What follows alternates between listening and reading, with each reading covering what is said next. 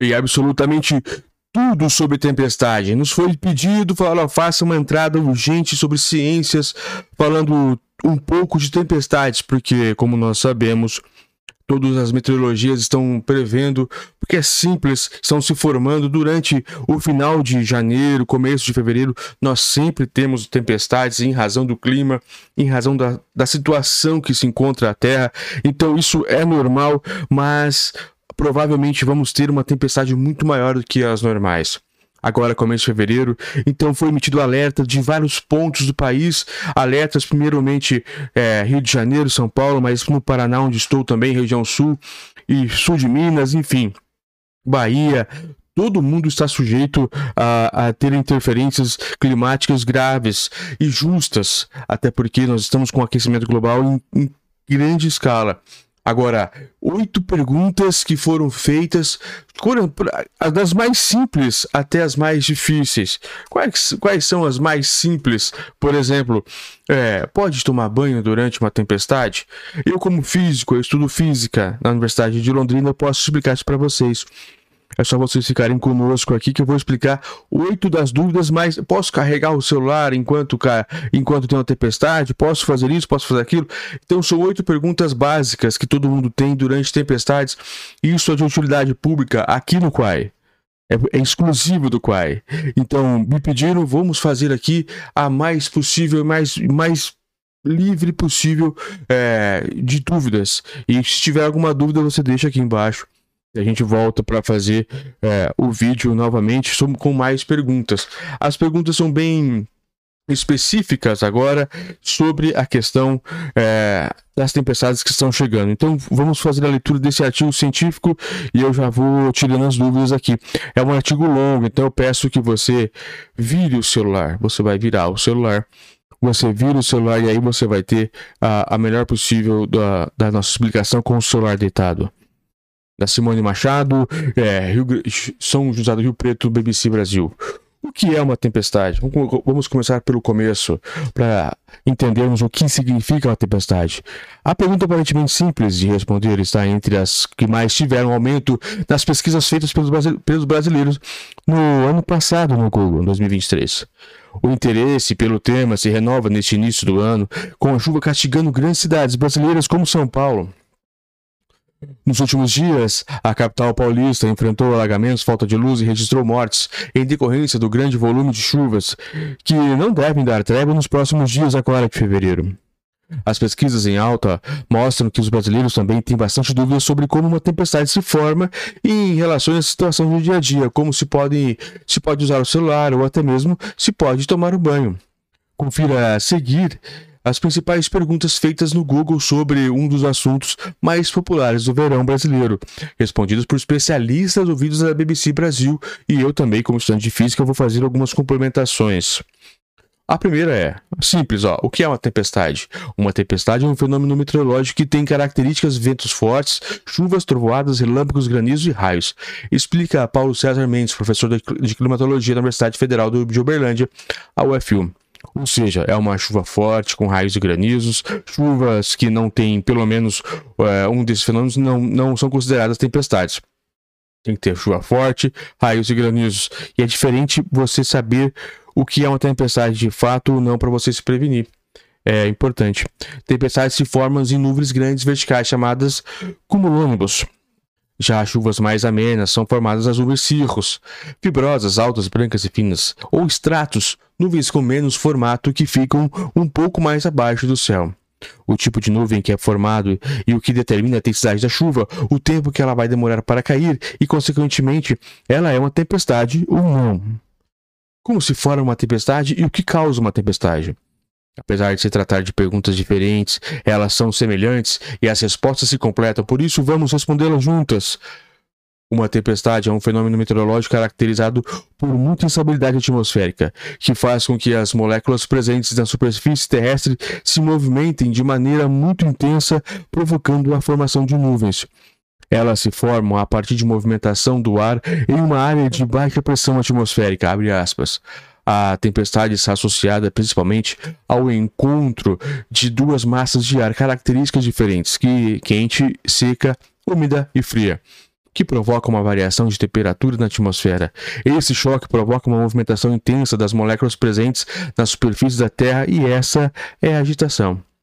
Explica Rafael de Ávila Rodrigues, professor de climatologia do Instituto de Geografia da Universidade Federal do Catalão, ou seja, o ar quente menos denso eleva-se para a atmosfera, enquanto o ar frio mais, mais, mais denso desce em direção à superfície do solo, proporcionando, proporcionando uma redução atmosférica, de, detalhe o climatologista. Esse choque entre massas de ar é que causa a tempestade. Como uma tempestade acontece? Uma tempestade é um fenômeno meteorológico caracterizado por muita estabilidade atmosférica, ou seja, quando o céu está agitado. A instabilidade acontece quando as moléculas presentes na superfície terrestre se movimentam de maneira muito intensa, provocando formação de nuvens. Elas se formam a partir da movimentação do ar em uma área de baixa pressão atmosférica. A tempestade está associada principalmente ao encontro de duas massas de ar com características diferentes, quente, seca, úmida e fria, que provocam uma variação de temperatura na atmosfera.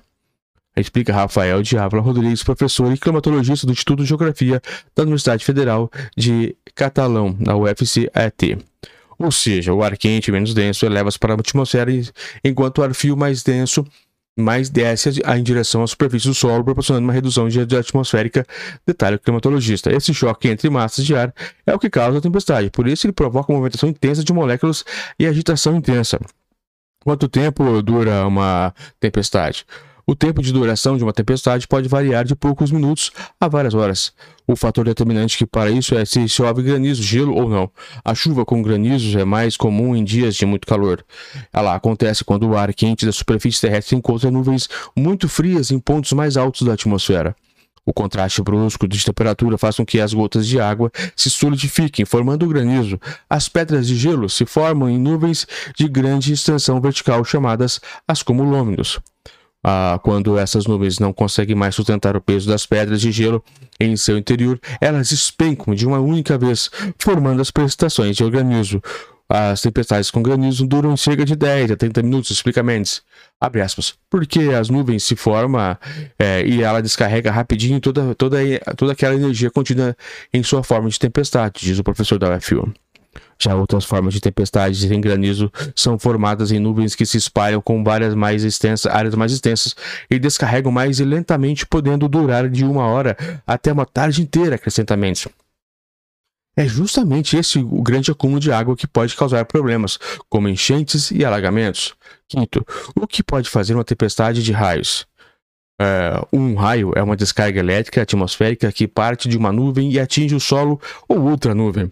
É, ela é formado dentro de nuvens verticais, as que causam tempestades a partir da atração entre cargas opostas, positivas e negativas, que estão presentes nela. A carga positiva fica na parte superior da nuvem e as negativas na parte inferior. Essas diferenças de carga geram o raio que faz a liberação de descarga de energia que pode atingir o solo. Já o trovão é o barulho gerado quando essa descarga de energia, o raio, atravessa o ar. E o relâmpago é a radiação eletromagnética produzida pelo plasma que se forma no ar quando o raio descarrega. Passa para a parte de radiação é luz visível, ou seja, é o clarão que a gente vê no céu.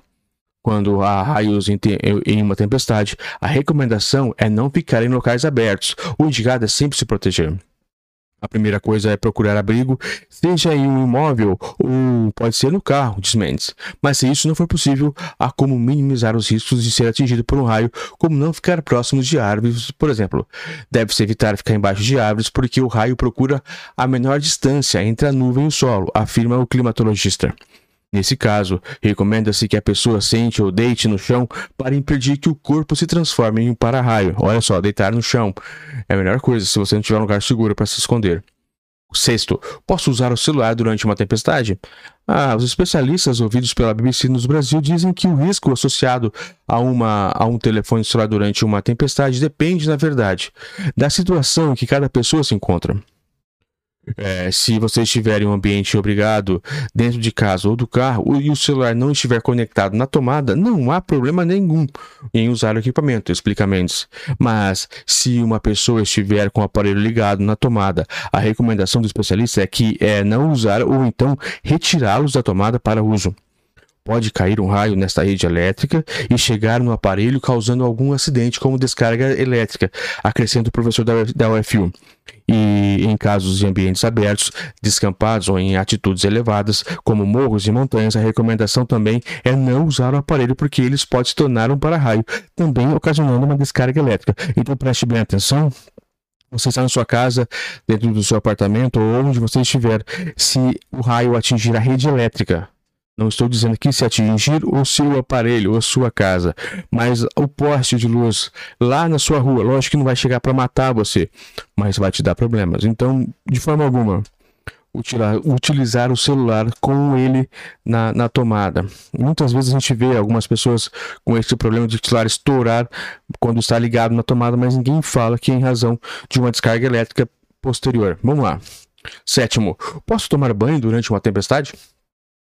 O perigo associado a tomar banho quem é, depende do chuveiro que a pessoa tem em casa, segundo especialistas. O chuveiro elétrico, como o próprio nome já diz, é um condutor de energia. Durante as tempestades, não é indicado usar ou usar ou ficar em contato com equipamentos que funcionem com eletricidade de forma geral.